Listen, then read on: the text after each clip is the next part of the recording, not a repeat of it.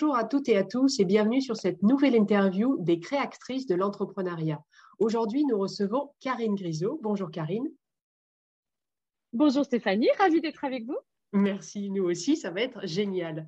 Donc l'intention de ces interviews, pour rappel, c'est de permettre à des femmes qui se posent la question de l'entrepreneuriat ou des femmes qui sont sur le début du parcours de l'entrepreneuriat de voir tout ce qui peut être mis en œuvre en termes de mindset, en termes d'état d'esprit par rapport à cette aventure entrepreneuriale qui peut bousculer en termes émotionnels, en termes de peur, en termes de doute.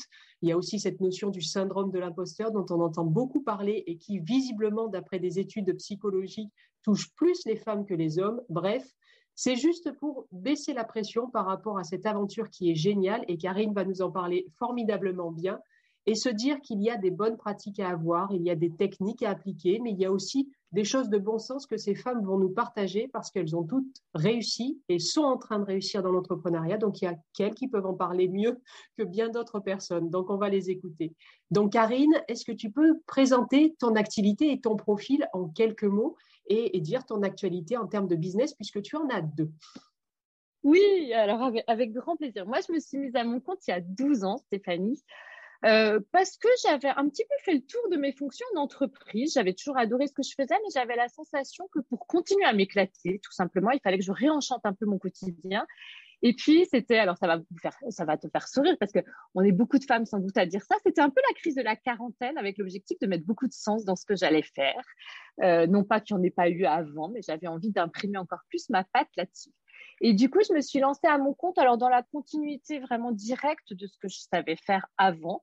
Donc, j'ai fait du, consulting en stratégie et marketing dans les parfums et cosmétiques. Ça faisait déjà, euh, donc ça faisait déjà une vingtaine d'années ou presque que j'étais euh, dans cet univers-là.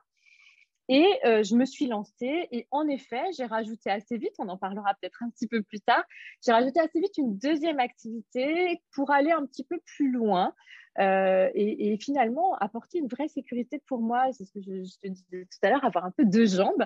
Euh, en fait, je fais aussi du business développement euh, qui me permet d'accompagner des gens pour aller bien et prendre soin d'eux, mais aussi d'accompagner finalement des professionnels qui veulent se mettre à leur compte avec un système d'accompagnement et d'entrepreneuriat collaboratif. Donc c'est assez intéressant.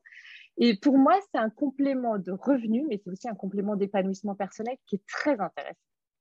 D'accord. Donc finalement, tu es entrepreneuse depuis 12 ans, mais seulement depuis 4 ans sur deux activités différentes, même 8 si ans. 8 ans. 8 ans. En fait, j'ai fait un bilan, j'ai fait un bilan au bout de 4 ans. Et je me suis rendu compte que j'adorais être à mon compte, mais que je manquais un petit peu de visibilité à long terme. J'étais, j'ai des clients qui sont fidèles, mais euh, je fais du marketing, donc je suis souvent enfermée dans, un, dans un, contrat de mission. Une fois qu'elle est terminée, je n'ai pas forcément de visibilité sur la prochaine mission rémunérée avec ces clients-là. Donc ça, c'était un petit peu une incertitude de me dire comment je construis ma croissance, comment je peux être sûre aussi d'avoir une activité stable euh, dans la durée.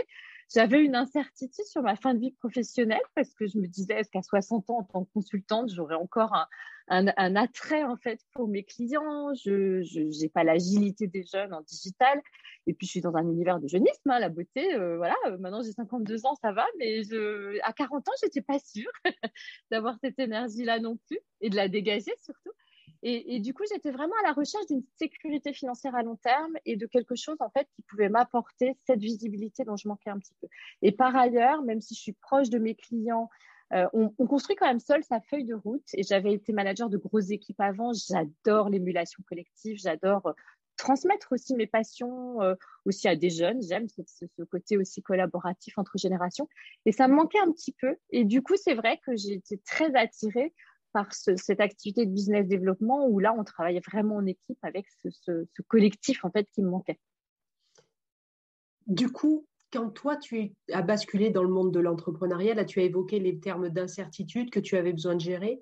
Tu m'as partagé, et c'est une question que je n'ai pas posée dans mes autres interviews, donc je suis ravie que tu m'aies donné cette idée-là, c'est quelles sont les qualités pour pouvoir se dire qu'on peut réussir, qu'on a plus de chances de réussir en termes personnels? Qu'est-ce qu'il faut avoir? Ben, Déjà, je pense qu'il faut avoir cette envie. C'est-à-dire que tout le monde n'a pas forcément l'envie de se mettre à son compte. Euh, il y a certains qui trouvent très confortable d'avoir un cadre euh, un petit peu fixe, etc. Donc, il faut avoir un peu cette envie d'être un peu électron libre aussi et d'avoir peut-être un quotidien agile euh, où les journées ne se ressemblent pas. et où on a aussi le choix de son rythme.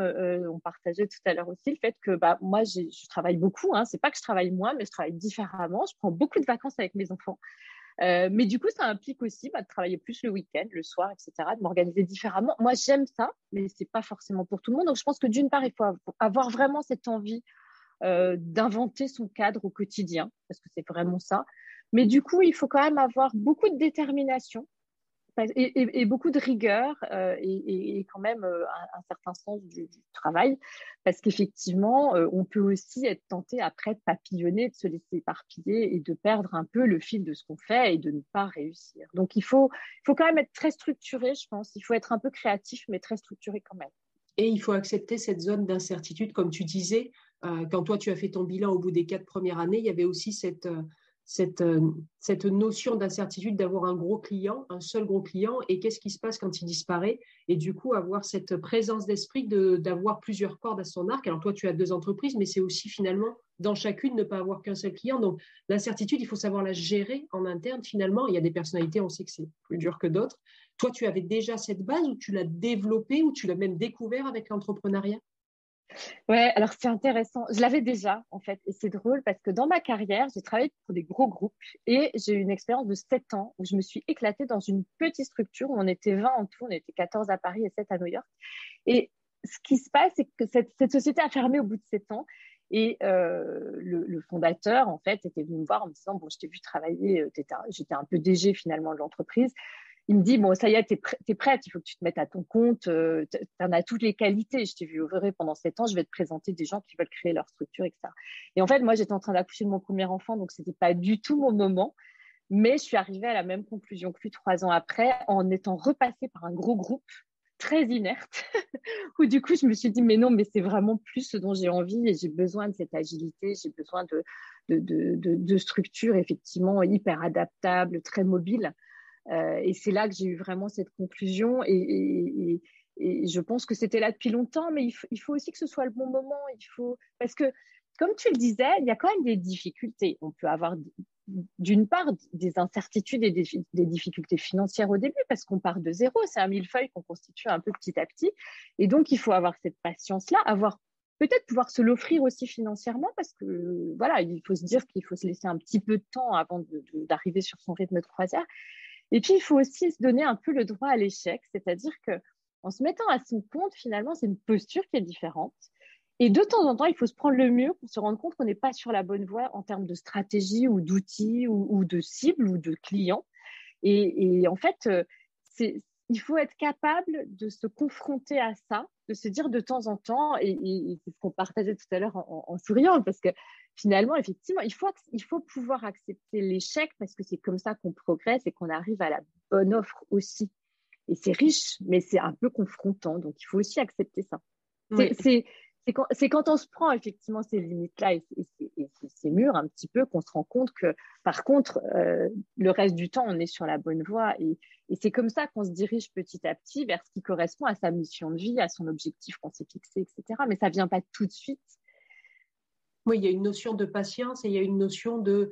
C'est vrai que tout à l'heure, quand tu m'as, tu m'as dit l'expression euh, se prendre un mur, j'ai vu certaines de mes clientes qui voient ça comme une catastrophe et comme un effondrement. Et, ça veut dire, euh, bah, si ça arrive, ça s'arrête et je repars dans le salariat ou je suis au chômage.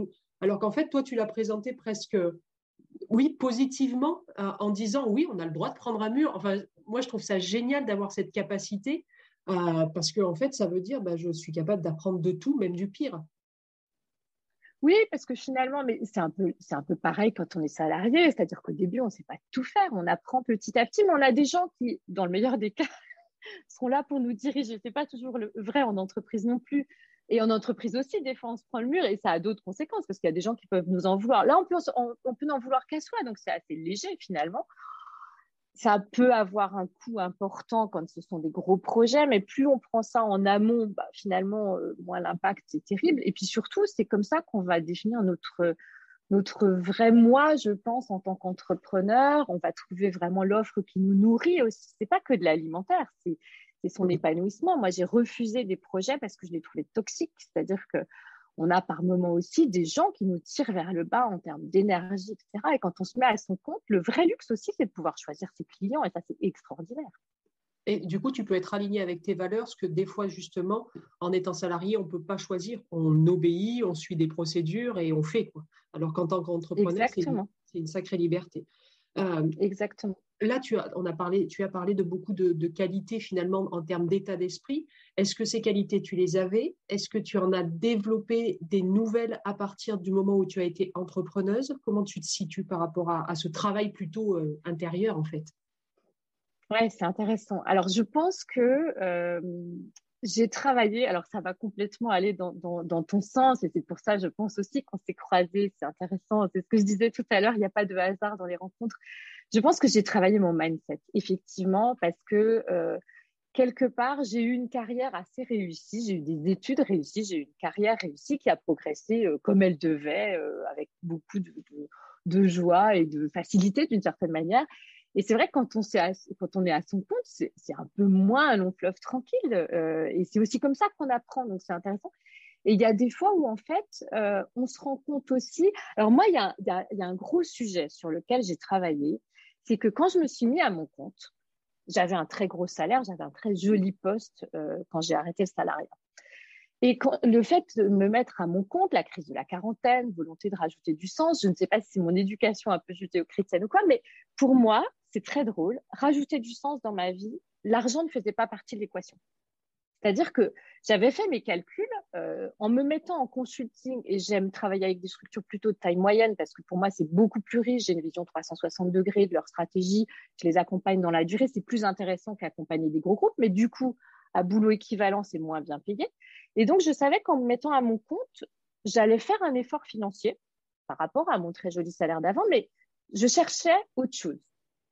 Mais c'est très marrant parce que pour moi, chercher du sens, euh, bah, l'argent n'était pas important. Et j'ai mis un, temps important à me rendre compte que c'était un tort parce que finalement, moi, dans la volonté de me mettre à mon compte, c'est aussi dans, le fait de rajouter du sens, c'est aussi d'avoir un impact positif, de pouvoir contribuer à des causes, etc. Et en fait, on se rend compte que quand on veut vraiment le faire, il faut un peu de moyens. Parce que d'une part, si on, alloue, si on alloue du temps ça implique quand même d'avoir de l'argent pour ne pas raisonner en retour sur investissement du temps qu'on ne passe pas à travailler. Et ça implique des moyens financiers aussi pour contribuer à des causes, pour faire, pour faire des choses qui ont un impact vrai. Et du coup, en fait, à un moment donné, je me suis rendu compte que non, pour rajouter le sens, j'avais besoin de remettre vraiment la, la, partie financière en fait dans l'équation et d'être de reprendre un peu une ambition financière parce que autant en entreprise euh, finalement, ma rémunération était le symbole de la valeur qu'on me donnait dans l'entreprise et donc c'était important parce que ça témoignait d'une reconnaissance.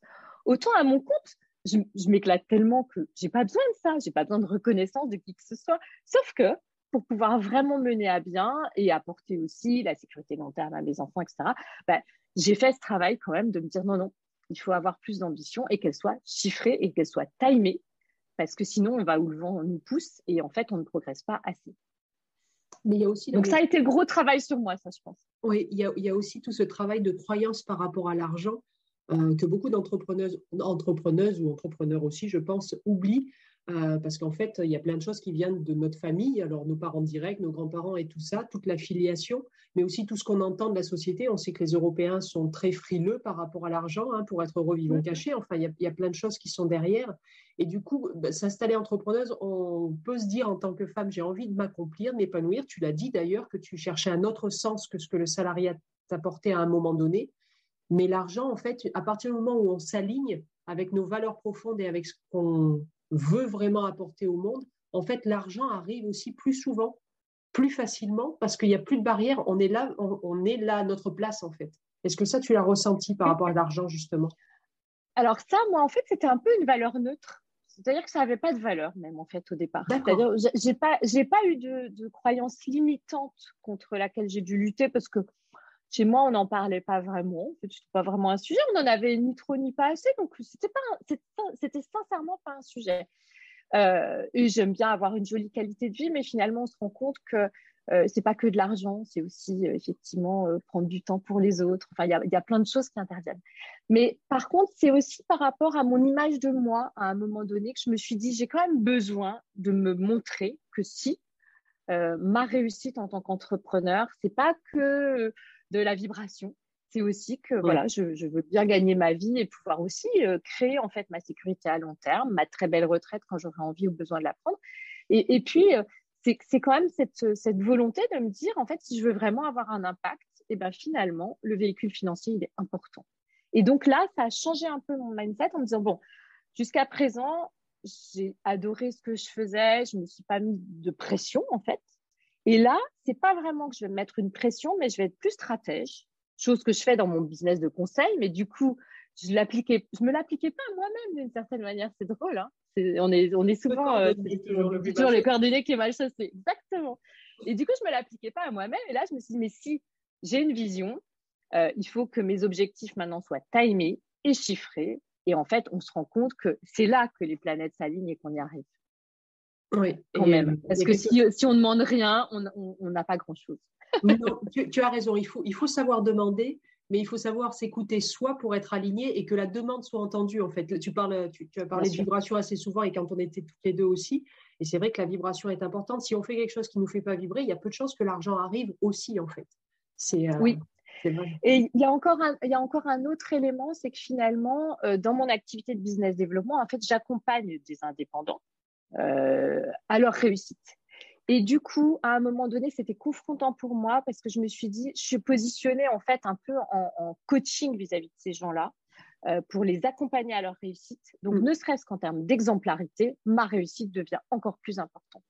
Et là, ça met aussi un petit coup de pied dans les fesses parce qu'on se dit, euh, quand on accompagne effectivement des gens, c'est vibratoire de les accompagner à leur propre réussite, mais si nous, on n'a pas un peu cette ambition-là pour nous, ça marche pas. Mm. Donc, euh, c'est en ça que c'est important aussi. La, notion d'exemplarité et de mentor, finalement, que tu as dans cette autre Exactement. Mm. Exactement. Euh, pour revenir au, à, cette audience-là des femmes qui veulent entreprendre ou qui sont juste en train d'entreprendre, il y a beaucoup ce syndrome de l'imposteur. Est-ce que toi, tu l'as connu, Karine? Cette impression Alors, de non. pas ta place ou pas être légitime? Non, parce qu'en fait, euh, bah, d'une part, moi, je me suis lancée dans un business où j'avais une vraie expertise.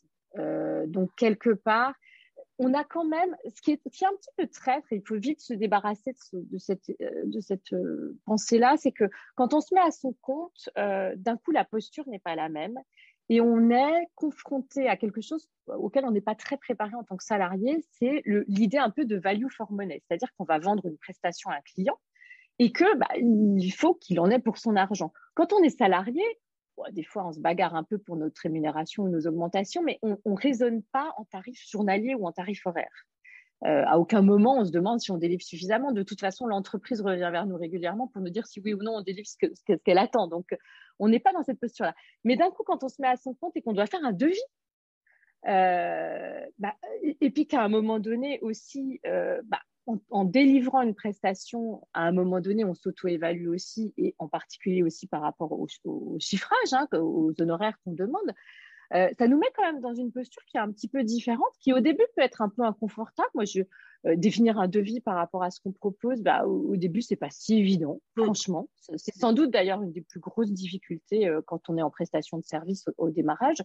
D'autant plus que bah, il faut le faire avec aussi une idée de rentabilité pour soi, de possibilité de progression, etc. Euh, mais aussi de sa valeur sur le marché. Et c'est pas si évident. Mais du coup, j'ai pas eu ce syndrome de l'imposteur. C'était juste en fait un ajustement de me dire, euh, voilà, comment j'évalue le, prix de ma prestation. Mais après, je, oui, je savais faire ce que, ce que, ce que je, en tout cas, je me suis jamais retrouver dans la position où je vendais une prestation sur quelque chose que je ne savais pas faire. D'accord. Et ça, je pense que c'est aussi une clé. C'est-à-dire que quand quelqu'un se lance à son compte, moi, je, je, bah, du coup, étant donné que j'ai un petit peu d'expérience, j'ai beaucoup d'amis qui me, qui, me, qui me, demandent un petit peu des conseils.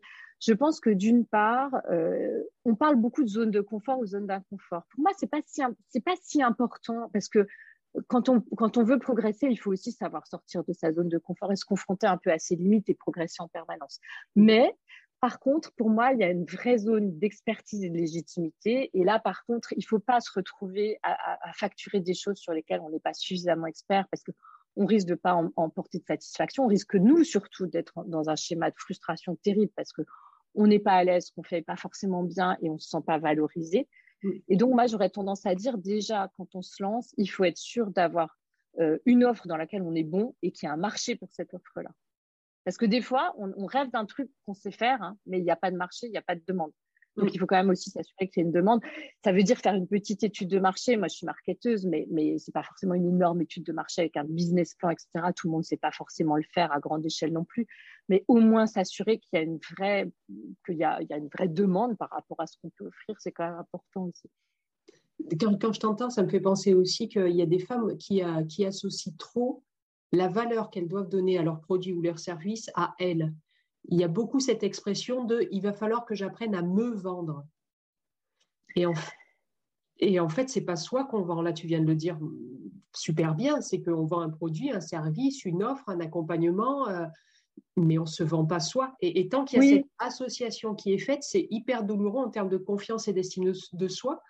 Toi, tu, as, tu as connu ça, cette association de toi à la valeur de ton produit, ou non, tu, faisais la part bah, des choses je peux comprendre. C'est un peu un amalgame, c'est-à-dire que d'un autre côté, moi, mes clients, euh, je, peux avoir des concurrents directs sur le marché, mais mes clients vont venir me chercher pas, pas que pour mon expertise, mais aussi pour moi et ma personnalité, pour mon engagement, etc., etc. Et c'est en ça qu'on a un peu l'impression peut-être des fois de se vendre soi, parce que c'est un cumul de son offre, ce qu'on dégage. Son potentiel, sa capacité à communiquer, à écouter aussi, parce qu'on est là aussi pour répondre à un besoin client qu'il faut absolument bien comprendre, sinon on, se plante.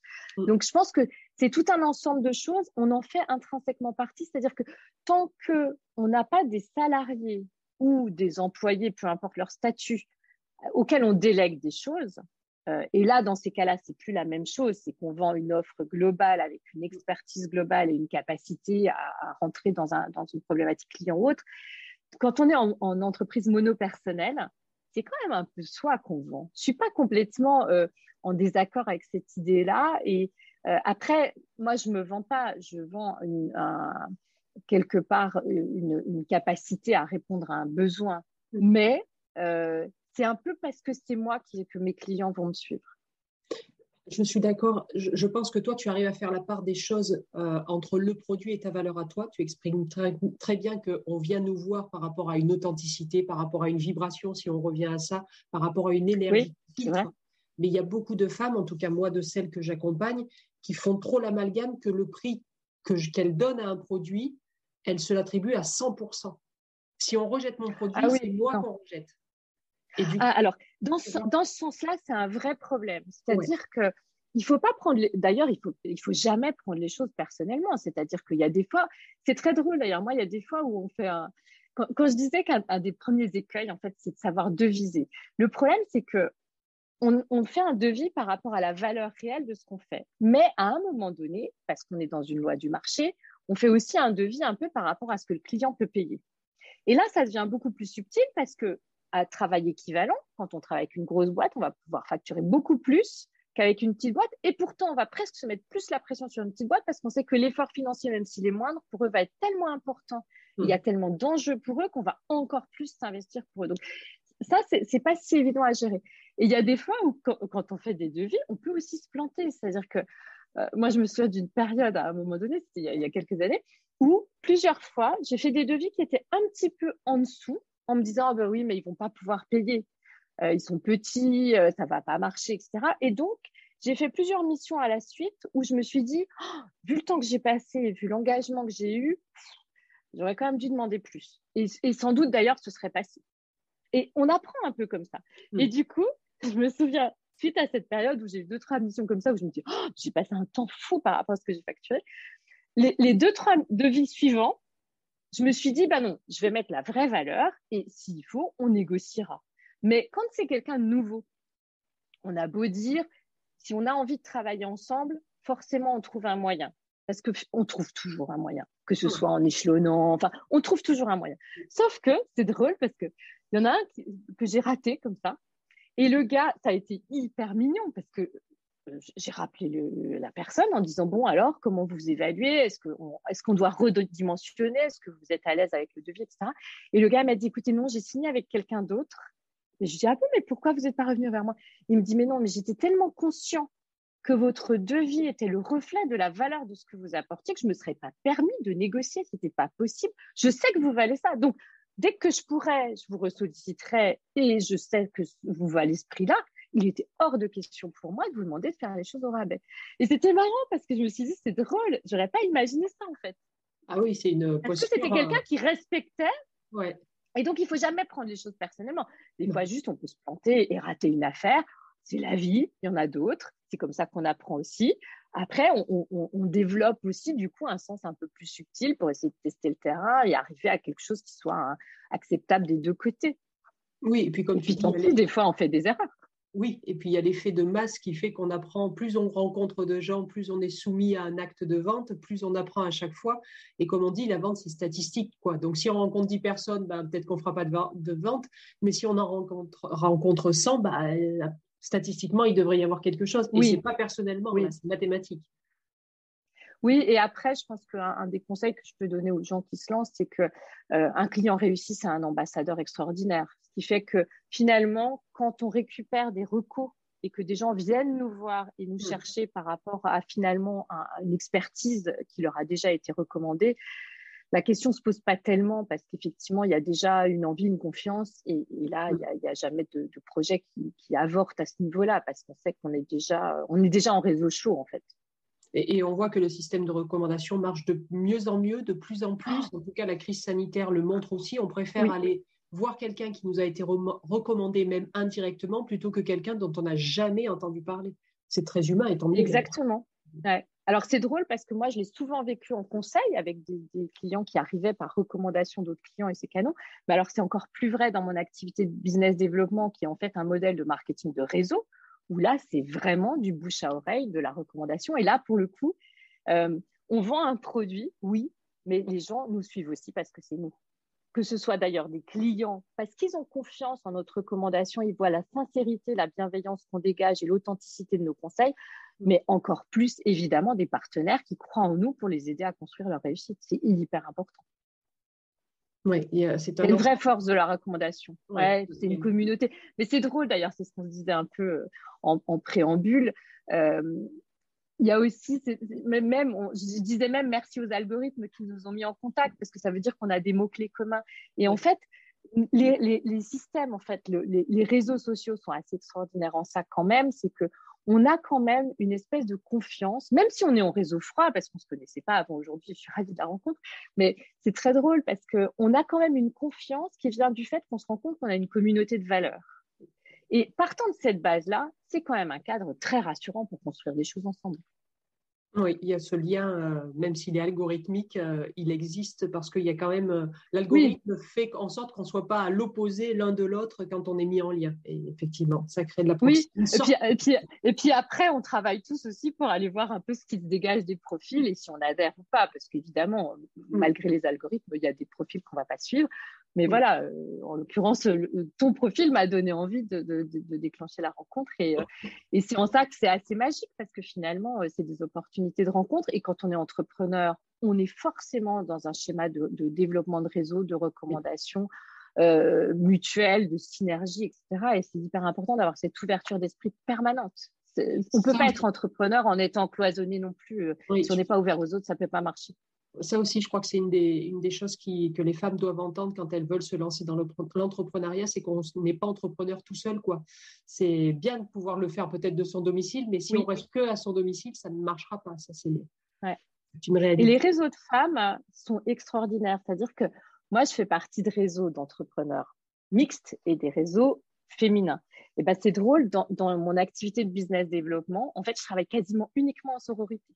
Parce que je trouve que euh, dans, le, dans le travail collaboratif qu'on monte avec des femmes, il y a beaucoup plus de profondeur, il y a beaucoup plus d'empathie, d'écoute, de sincérité. On va vachement plus loin. On n'est pas juste dans la construction d'une réussite chiffrée commerciale euh, ou financière. On va plus loin aussi dans le côté, justement, on en parlait tout à l'heure, de vibration, d'épanouissement personnel, euh, et, et, puis d'entraide, de, je pense très sincèrement, je pense qu'on met beaucoup plus de valeur et de profondeur dans les réseaux d'entrepreneurs féminins. Donc profitez-en, mesdames, mmh. c'est extrêmement précieux et, et, et, les femmes sont encore plus à l'écoute, je pense, d'aider leurs consoeurs à réussir. Et cette aide, elle est très importante, surtout quand euh, il y a des hauts et les bas, et, hauts et bas émotionnels se succèdent dans la vie d'entrepreneur. Et du coup, selon la base qu'on a en termes de personnalité, ça peut être difficile de le vivre tout seul. Donc, les réseaux peuvent être un soutien. Oui. Euh, par rapport à ces hauts et bas émotionnels, justement, toi, tu, en as vécu, tu en vis, j'imagine. Qu'est-ce que, qu'est-ce que tu as mis en œuvre comme, comme stratégie ou comme développement personnel pour les passer, tous ces, tous ces yo-yo émotionnels? Bah, En fait, c'est marrant parce que, étant donné qu'on est un peu seul maître à bord. Euh, ce qui est intéressant, c'est que si on rencontre un, un, échec ou une période un peu plus difficile, en fait, c'est un bon moment d'introspection de se dire qu'est-ce qui se passe Mmh. Est-ce que moi, je sais qu'il y a deux ans, par exemple, j'ai eu une année un peu plus compliquée, j'avais perdu ma mère et je me suis rendu compte que finalement, ce que j'avais demandé à l'univers pour cette année-là, c'était de, réussir à surmonter mon deuil. Eh ben, je l'ai eu, ça a été merveilleux. Enfin, j'ai vraiment eu une réussite inattendue à ce niveau-là. Mais du coup, mon boulot s'en est vachement ressenti parce que c'était pas clairement, intentionnellement, dans mes intentions profondes, c'était pas ma priorité cette année-là. Mais je me suis rendu compte après, hein, c'était très inconscient tout ça. Mmh, mmh, Mais euh, en fait, je pense que quand il y a une période où on réussit moins bien ou autre, peut-être que c'est parce que notre esprit est focalisé sur autre chose et au cas où c'est OK, parce qu'on peut avoir aussi d'autres priorités, soit dans sa vie personnelle, peut-être accompagner ses enfants par rapport à leurs études, ses parents quand ils, vivent une vieillesse peut-être un peu plus compliquée. On peut avoir plein de choses en fait. Et c'est ça qui est assez génial aussi dans l'entrepreneuriat, c'est que finalement, on a cette agilité de pouvoir se concentrer sur des priorités qui peuvent ne pas être les mêmes en fonction des moments. Mais en tout cas, on a tous la force en nous d'analyser ça. C'est-à-dire que s'il y a une période un peu down, peut-être que c'est parce que euh, justement, on est euh, après, euh, je dirais que c'est un peu la loi de l'attraction aussi. Si nous, on n'est pas euh, hyper au top, et eh ben forcément, ça marche pas hyper bien parce qu'on n'attire pas les gens autour de nous. Hein, on n'est pas très attractif. Mm. Et donc, c'est aussi le, moment de se dire bon, attends, comment moi je remonte la pente? Comment peut-être je me nourris différemment? Peut-être qu'il faut faire du sport, peut-être qu'il faut prendre des compléments alimentaires pour avoir plus la pêche parce qu'on est hyper fatigué. Là, moi, je me rends compte que j'accompagne des gens, euh, effectivement. Tout le monde est un peu fatigué en ce moment on a une période un peu d'usure, ça fait deux ans qu'on sort moins, euh, que quand on allume les infos, c'est un peu gloomy quand même, c'est un peu la dépression, euh, qu'on on a des périodes où certains autour de nous peuvent être aussi même malades, euh, nous-mêmes on peut être confrontés à ça. Et du coup, il y a aussi tout un mécanisme à mettre en place. Un entrepreneur, c'est comme une voiture en fait, il y a une maintenance à faire, il y a un entretien à faire en permanence. Et donc il faut, il faut mettre de l'essence, donc il faut être nourri. Alors, est-ce que c'est nourrir par du développement personnel, par de la vision, par les gens autour de nous, qui sont des gens qui nous inspirent hein? On sait qu'on est le reflet des cinq personnes autour de nous aussi. Et, du coup, voilà, il faut aussi faire attention à ces relations. Euh, il faut se nourrir, il faut faire des trucs où on kiffe. Donc, si c'est pas dans notre boulot, alors moi j'ai la chance d'avoir pu réunir ça dans mon, dans mon travail, mais sinon, bah, euh, je sais pas si c'est de la peinture, si c'est de la danse. Enfin, il faut trouver ces, ces territoires effectivement d'épanouissement. Et, puis, euh, soigner sa santé, parce qu'effectivement, un entrepreneur, il faut quand même qu'il soit toujours en forme. Si à un moment donné, vous êtes malade ou vous n'avez vraiment pas d'énergie, ça va se ressentir évidemment. Et, ça peut être une perte de temps énorme. Donc, ça s'entretient aussi. Moi, je prends pas mal de compliments alimentaires par rapport à ça aussi, par exemple. Il faut faire du sport, il faut sortir.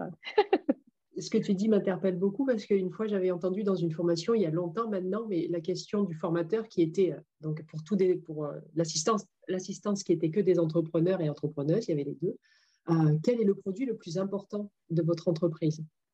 Et là il y avait eu le service marketing, le juridique, et en fait il a dit non. Et la bonne réponse c'était bah, c'est vous, c'est l'entrepreneur le produit le plus important parce que si vous êtes malade qu'est-ce qui se passe pour vos produits, vos collaborateurs, votre marketing?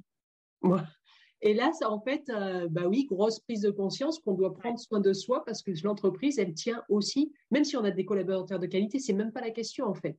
Mais l'entrepreneur, il tient la vision, il tient, il tient le grand pourquoi, etc. Donc euh, c'est ouais, génial. Enfin, moi, c'est ce que j'appelle les, les, sept piliers de vie dans mes accompagnements. Et effectivement, c'est quelque chose dont on prend conscience dans un travail de développement personnel c'est que bah là, la notion, comme tu as dit, d'environnement, moi j'appelle ça le camp de base. Il faut qu'on ait tous un camp de base solide, mais qui n'est pas constitué du même type de personnes. C'est-à-dire qu'on ne va pas aller pleurer sur l'épaule de tout le monde. Il y en a qui vont être pour ça, ça pour là, pour ça, et d'autres qui vont être pour nous rebooster, d'autres qui vont être juste là à nous écouter. Et tant qu'on n'a pas cet écosystème, on ne sera pas en écologie dans notre euh, entreprise, en fait. Et c'est, j'ai, une, une, image là-dessus que je vais vous partager parce que je la trouve hyper jolie. En fait, c'est l'image de la girafe. Oui. C'est-à-dire que si vous avez une vision de girafe avec une ambition, avec une hauteur, En fait, la girafe, elle a un très long cou. Si elle se penche trop bas, elle tombe. Et en fait, euh, son, système cardiaque est fait de telle sorte qu'elle ne peut pas se pencher. Et en fait, si vous vivez avec des tortues et que vous êtes une girafe, au bout d'un moment, vous allez vous casser la figure. Et en fait, vous, vous allez être tiré vers le bas en permanence. Et de temps en temps, vous avez des petites tortues autour de vous. Ça peut être des gens hyper gentils, très bienveillants, qui vous adorent, mais qui du coup vont avoir tendance un peu à vous couper les ailes en disant non mais redescends, tu te rends pas compte, ton ambition, mais comment tu vas faire toute seule, mais t'es pas formatée pour, et ça va mettre un temps fou, et puis qu'est-ce qui se passe si machin? Et en fait, ça va être des coupeurs de rêves, un peu des, casseurs de rêves. Et en fait, ah bah, descendez pas trop au niveau des tortues, entourez-vous de girafes, parce qu'en fait, euh, il, faut, il faut vraiment toujours rester dans votre hauteur et ne perdez jamais la vision, parce que si on perd la vision, d'un coup, on ne sait plus pourquoi on se lève le matin. Oui, et, y y a, et des fois, quand ça arrive, en fait, ça peut se occasionner une remise en cause, voire une remise en question ah de son entreprise et, et, connaître là, pour le coup, des, des, bas émotionnels qui peuvent être assez intenses. Euh, je ne sais pas si tu, si tu as vécu, toi, des remises en question sur le fait d'être entrepreneuse. Là, tu as parlé il y a deux ans, mais c'était un aspect personnel. Mais au niveau de tes entreprises, il y a quelque chose, à un moment, tu te dis, euh, je prends plus de plaisir? Non. Non. Non, parce que justement, bah, le fait même d'avoir créé aussi ma, double activité, euh, c'est très complémentaire pour moi. J'ai du jus de cerveau, je fais du développement olfactif, etc. Dans mon activité de conseil, j'adore. c'est très créatif.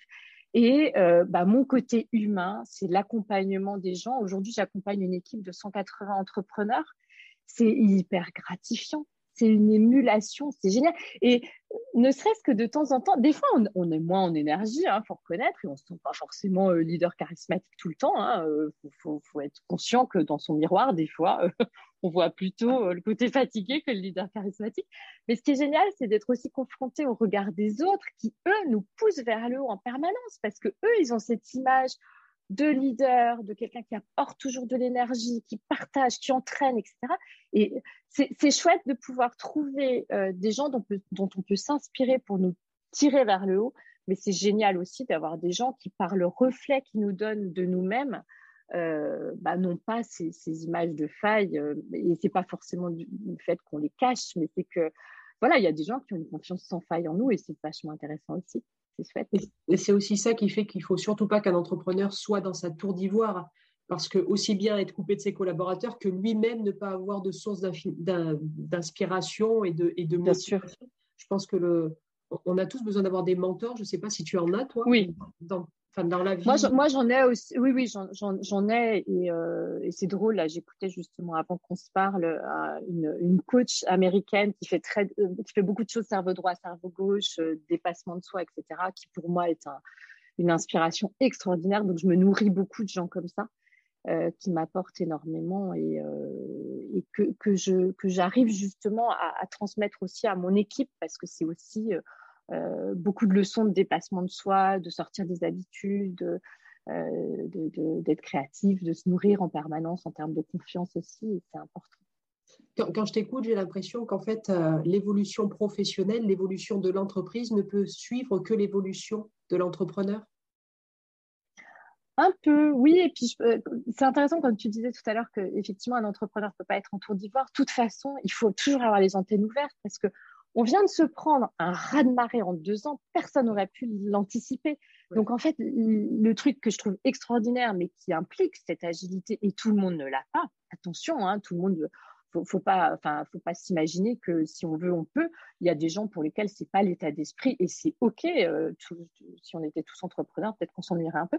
Mais en l'occurrence, c'est vrai que ça implique une agilité totale, d'avoir toujours les antennes ouvertes, de voir venir les opportunités. Et les crises sont aussi des formidables leviers d'opportunité de, tout re-questionner. Euh, moi, dans mon business développement, on fait du on et du offline. Du jour au lendemain, on a dû tout passer en online. Mais pour moi, ça a été un foisonnement de créativité génial de dire, bah, je faisais des beauty parties, j'ai fait des beauty parties en ligne. Ça paraît complètement débile au départ. Et eh bien si, parce qu'en fait, les gens nous attendaient un peu au tournant de dire, mais on a besoin de se connecter, on a besoin de trucs fun aussi, parce que c'était dur ce qui nous arrivait quand même. Mm. Et donc, en fait, ça a été extraordinaire. Moi, je me suis connectée avec plein de gens, j'ai créé plein d'outils sur Zoom, donc Zoom est mon meilleur ami. mais mais euh, on a la chance, effectivement, de pouvoir être super agile. Et à un moment donné, je pense que euh, une chose que m'ont appris ces deux dernières années, c'est que je suis assez perfectionniste et que avant, quand je crée un nouvel outil, voilà, je le peaufinais euh, avant de le lancer. Et en fait, depuis deux ans, je me suis rendu compte que, euh, en fait, les gens étaient très nous étaient très reconnaissants de lancer des choses sans qu'elles soient forcément parfaites. Parce que justement, il y avait cette bienveillance et cette attente énorme d'être rapide et d'être créatif et d'être un peu fou d'ailleurs, parce que finalement, on a aussi besoin de positif et de trucs un peu fun. Et de dire, attendez, c'est peut-être pas parfait, mais les filles, on devait se voir dans une beauty party. Et pas grave, je vous en ai fait une en ligne. Alors, on va tester, c'est rigolo, hein, mais allez, on se réunit et on va faire, et on va faire différemment. Et en fait, ça, a été génial parce que les gens étaient reconnaissants du fait qu'on n'attendait pas le truc super, super euh, léché, mais qu'on était créatif et que tous les jours, on a créé des nouveaux outils. Et c'est ça l'entrepreneuriat. Moi, je trouve que c'est le gros kiff, c'est ça, c'est de pouvoir se dire que euh, on peut questionner tout le temps, tout le temps ce qu'on fait, aller toujours vers du mieux. Euh, et c'est un peu en se prenant, alors là, c'est des tout petits murs, hein, mais c'est des tout petits murets. Mais de temps en temps, on lance un outil, puis on se dit, oh, ah non, mon truc, c'était vachement trop long, en fait. C'est pas, pas ça le bon format. Il faut que je fasse la même chose, mais je vais le couper en trois. Et en fait, c'est comme ça qu'on apprend. Et c'est ça qui est chouette. En fait, tu es passé euh, du, euh, du de, de, la recherche de perfection à mieux vaut fait que parfait. Oui, et puis finalement, le delta de perfection, il n'apporte pas beaucoup d'impact au niveau business. Et, et, il est moins humain. Et surtout, la manière dont tu le portes, j'ai l'impression que c'est tu as fait un outil, mais comme l'intention derrière, elle était richissime, elle était humaine, elle était chaleureuse, c'est l'intention qui a tout embarqué. Quoi. L'outil, il était qu'un outil, il était à sa place d'outil. Exactement. Alors, quand je, quand je suis en prestation de conseil par rapport à mes clients, attention, hein, j'ai moins cette, euh, euh, cette liberté-là, parce que, mais par contre, dans, dans l'accompagnement, qui lui est un, un, élément extrêmement humain, en fait, ce qu'on transmet avant tout, et, tu le sais mieux que moi encore, parce que tu, transmets des choses à des communautés d'entrepreneurs, je pense que l'énergie est un élément primordial. Hmm. Et quand on transmet l'énergie aux gens, à la limite, je dirais pas peu importe le contenu, parce que ce serait pousser trop loin, évidemment, la caricature, mais tout est une question d'énergie. Et ce que tu dis est quand même vrai, parce que quand on sait que dans la communication, les mots, ça n'est que 7%, bah oui, l'énergie est plus importante que les mots en fait. Là, on pourrait presque parler toutes les deux en, en baragouinant si on voulait et, garder notre énergie. Je suis sûre qu'il y a des choses qui. On pourrait parler en yaourt, ça serait pareil. non, mais c'est vrai que c'est ça que c'est chouette aussi. Quand tu disais donner confiance, du développement personnel, etc., c'est aussi reconnecter des gens à cette énergie qu'ils ont en eux et, et la pousser. Mais c'est c'est aussi notre propre énergie qui va les aider. Donc euh, oui, je pense que et, puis euh, la, période actuelle qui manque d'énergie, qui est anxiogène, on se rendait compte justement, on en parlait avec des entrepreneurs cette semaine. En fait, les gens ont plus de mal et on attend presque moins des entrepreneurs aujourd'hui de se projeter euh, sur des plans, des plans d'action, sur des choses chiffrées, etc. Parce que on est obligé un peu par le contexte à être un peu au jour le jour. Donc, c'est vachement important d'être toujours dans ces, dans ces moyens les, les, plus, les plus intenses, de se dire, bah, je suis en adaptation permanente. C'est un peu fatigant des fois, hein, quand même aussi. Euh, donc, c'est super intéressant, euh, je trouve, d'être toujours dans cette énergie-là et de contrer justement tout, tout, tout ce toxique, tout ce, euh, tout ce vague à l'âme, toute cette anxiété du, de, de, demain. En fait, demain, on le construit. Et finalement, si on décide que la crise peut aussi nous apporter des choses positives et qu'on voit le verre plein, bah, là, pour le coup, on a gagné. Mais il y a, je pense que c'est un vrai changement de paradigme par rapport au métier justement de projection que des analystes qui pouvaient faire avant à trois ans. Si je me rappelle bien, j'ai vu une étude qui disait que maintenant, ils ne pouvaient même plus se permettre de se projeter à plus de trois à six mois. Avant, c'était trois ans. Donc, c'est énorme. Donc, trois à six mois, ben, c'est demain, en fait. Hein. On voit bien qu'un trimestre, ça passe très, très vite. Donc, c'est ah là bah, surtout, oui l'agilité et l'adaptation. Surtout en, tant qu'entrepreneur, si on a des outillages à développer, si on a un système de production à mettre en route ou quoi, c'est très, très, très court. c'est très court, c'est très court. Et donc, tous ces métiers sont aussi en tension de trouver d'autres modalités de projection parce que, comme tu dis, quand on fait une production de quelque chose de physique, et eh ben, l'approvisionnement, euh, trois mois, ça peut être juste. Quoi. On voit bien d'ailleurs tous les problèmes d'approvisionnement qu'il y a dans plein de, thématiques. Euh, mais euh, l'agilité personnelle est Mais je pense que, oui, et c'est drôle parce que moi, je le ressens aussi en tant que maman, parce que finalement, je me rends compte par rapport à mes enfants. Alors, on rêve tous d'études brillantes, évidemment, pour nos enfants. Je merci. Mais je me rends compte, moi, j'ai fait des, des, jolies études, j'étais une grosse bosseuse. La génération d'aujourd'hui, elle est peut-être un petit peu moins, fait aussi peut-être plus la part des choses hein, sur certains trucs. Mais surtout, je me dis, mais finalement, euh, encore une fois, la perfection scolaire, ça apporte pas grand-chose, je pense. Aujourd'hui, il faut des, gamins qui vont être super agiles, ils vont changer de métier plein de fois dans leur carrière. Il va falloir qu'ils saisissent des opportunités, il faut savoir les voir pour les saisir. Il faut déjà avoir envie de les saisir, mais il faut déjà les voir. Il y a plein de gens qui ne les verront pas. Et en fait, il ne faut pas être scolaire parce que finalement, si on est trop embringué dans un système scolaire, on n'apprend pas aux gens à avoir cette agilité-là. Et je, c'est une vraie leçon pour moi euh, en tant que maman, effectivement, de me dire ça m'oblige aussi à me re-questionner par rapport à ça parce que la société a changé, le monde du travail a changé. Et, euh, il faut que tout le monde ait cette adaptabilité et, ça, justement, voguer comme ça. Euh, il y a des études qui montrent que d'ici 2040, je crois, 30% des métiers ne sont pas connus. Donc, c'est, comme tu dis, c'est une agilité, c'est aussi cette capacité que nos enfants ont, enfin la majorité, j'ai l'impression, de, de, réfléchir en arborescence. C'est-à-dire qu'ils font des liens alors que nous, scolairement, ben, on est trop linéaire et du coup, on ne peut pas faire ces liens. Alors qu'eux, en fait, ils ont déjà cette habitude de, comme sur un tableau virtuel, tu sais, de déplacer les choses et tout s'assemble et, et toi, tu n'as rien vu qui est arrivé et c'est déjà là. quoi. Et eux, ouais, c'est vraiment une intelligence, enfin, c'est des intelligences différentes qui sont en train d'éclore. Oui, et, et, et émotionnelles aussi. Et, l'importance de l'intelligence émotionnelle est vraiment. Euh, euh, on en parlait d'ailleurs, faire face à la crise, ça implique d'avoir effectivement un petit peu de substance soi-même et, euh, tout mm. ça, c'est important aussi. oui, et se faire confiance plus à soi en intérieur qu'à l'extérieur. Et, souvent, on peut avoir une génération en face de nous qui va plus vouloir se raccrocher à des choses externes et surtout pas les regarder à l'intérieur, alors qu'en fait, notre force, elle part du, de l'intérieur. Mais Normalement, on a tous les outils. C'est ça, normalement, on a tous les outils. Il faut juste les étoffer des fois ou, les ou se permettre de les découvrir. Ça.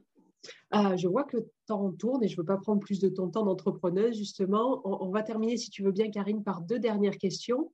La première, c'est quel conseil tu donnerais à la Karine, créatrice d'entreprise d'il y a 12 ans? L'audace, je pense plus. En fait, quand je me suis mise sur, à mon compte, paradoxalement, j'étais quand même encore un peu sur des rails. Euh, c'est marrant de dire ça, hein, parce que ça, ça, peut paraître un peu paradoxal, mais j'étais dans la lignée de ce que je savais faire. Et j'étais encore un peu, c'est drôle, alors ça, si je peux vous donner un conseil, ne faites pas ça, c'est-à-dire que votre posture est votre meilleure caution. Mais quand on se lance, des fois, on a cette espèce d'hyper-humilité de se dire qu'on redémarre un peu à zéro en termes de posture. Et donc, c'était un peu fort de 15 ans d'expérience dans machin. Mais non, en fait, notre posture dit tout. On n'a pas besoin de passer par ça. ça, c'est très drôle. Et donc, je pense que le conseil que je me donnerais, c'est de rêver plus grand, plus vite, euh, de faire exploser le cadre, en fait. C'est-à-dire de quitter plus rapidement la posture de salarié? Bah, Quelque part, dans les boîtes dans lesquelles j'étais, j'ai toujours eu beaucoup d'autonomie. Donc, je n'étais pas incroyablement salariée dans l'âme. Donc, c'est plus aussi de, bah, de pouvoir sortir du cadre, re-questionner des business models, euh, euh, moi, aujourd'hui, mon business model, effectivement, d'entrepreneuriat collaboratif et de business développement, il est hyper nouveau, hyper agile. Euh, on me l'aurait présenté au début, je pense que je ne l'aurais pas saisi. C'était le bon moment quatre ans après. Peut-être que d'ailleurs, je l'ai vu passer sans le voir hein, euh, avant. Mais je pense que ce serait un peu cette, cette ouverture-là de dire, et, et, et surtout, peut-être, je pense que quand on se lance, il faut rêver grand tout de suite parce que c'est la vision qui nous accroche et qui nous porte. Hein, c'est hyper important. Euh, et puis peut-être penser tout de suite écosystème. Parce que souvent, et c'est déjà beaucoup, définir son offre, c'est déjà pas facile. Définir sa cible, c'est déjà pas facile non plus. Son pricing, etc. aussi. Mais euh, si d'un coup on raisonne en écosystème, c'est-à-dire effectivement quel réseau je mets autour de moi, quelles sont mes ressources d'inspiration, on en a parlé tout à l'heure, euh, quels sont mes soutiens, etc. Quelles sont mes, autres ressources dont j'ai besoin pour dépasser mon cadre, là où effectivement, moi, je peux, être en limite de compétences. Tout de suite, moi, c'est écosystème, à qui je fais appel si j'ai besoin de ça, ça, ça, etc. Et du coup, assez rapidement, penser business model dans son intégralité, parce que quand on raisonne écosystème, bah, c'est là qu'on sort un peu du cadre et qu'on peut réinventer d'autres business models avec justement une diversification de nos ressources et de notre épanouissement aussi je pense que tu viens de répondre à la dernière question qui est quel conseil tu donnerais à une femme qui est sur le tout début du parcours d'entrepreneuse? Alors là, mon, alors oui, ça, mais ça c'est un peu dans les modalités finalement ce que je viens de dire. C'est plus dans la façon de le faire. Mmh. Moi, le premier conseil, c'est de passer, de se poser le temps qu'il faut sur son why.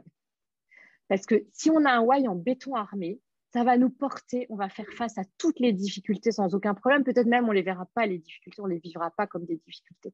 On les vivra comme des choses qui nous font réfléchir, qui nous font grandir, qui nous font progresser. Mais du coup, si on n'a pas un why en béton, en fait, à un moment donné, notre énergie va s'étioler, on va, on va lâcher. Et en fait, je pense que, et d'ailleurs, c'est en ça que c'est ce qu'on disait tout à l'heure, l'entrepreneuriat n'est pas fait pour tout le monde.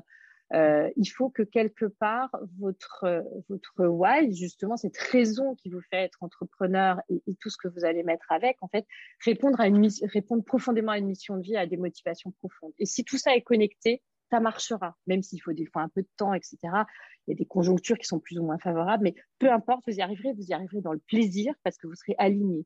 Si, si tout ça n'est pas aligné, si vous n'avez pas un why très clair, vous saurez pas à un moment donné pourquoi vous le faites et vous allez lâcher. Mm. Oui, je suis d'accord. Et c'est très important de, se raccrocher à son pourquoi, notamment dans les moments d'énergie basse, parce que c'est ça qui nous fait dire mais je sais ce que je veux créer et il n'y a rien qui va m'en empêcher. Mais ce qui est bizarre, c'est qu'on entend beaucoup, beaucoup, parler de cette notion du why, du grand pourquoi, depuis le livre de Simon Sinek. Et en fait, il y a enfin, je trouve qu'il y a relativement peu de personnes qui se sont emparées du concept et qui vont plutôt passer par euh, le comment. Euh, comment je. Oui, alors c'est dommage. Et c'est dommage, on inverse euh, la motivation psychologique alors que bah, c'est ça qui va embarquer tout, comme tu, mm. comme tu l'as très bien dit. Bah, si c'est pas indiscret, tu peux nous le communiquer, ton grand pourquoi? Alors, mon grand pourquoi, en fait, c'est que je, je, me suis reconnectée à mes rêves de petite fille de contribution au monde. Et quand on devient adulte, on met ça un peu dans sa poche en se disant bah oui, je peux contribuer autour de moi, mes enfants, mes parents, ma famille, etc., mes amis, mais on, rêve plus grand.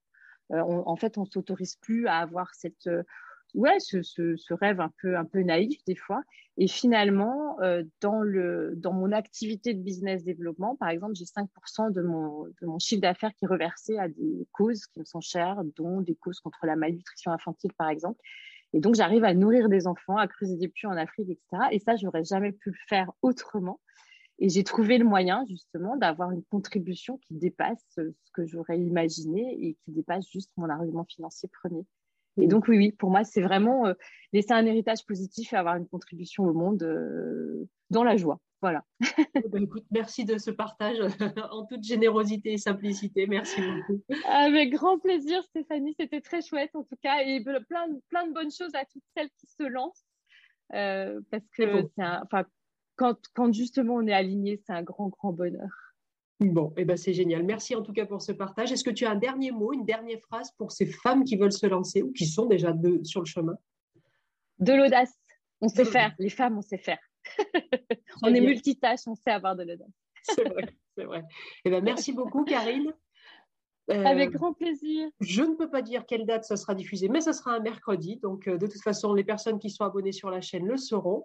Euh, donc, je te remercie. Et puis, eh ben, je mettrai toutes les coordonnées que tu voudras bien me faire passer pour que je les mette sous la vidéo. Comme ça, les personnes pourront te trouver si elles ont envie de communiquer avec toi. Bien sûr. Oui, oui, oui. Je suis assez généreuse en partage. Donc, n'hésitez pas. Ce sera avec plaisir.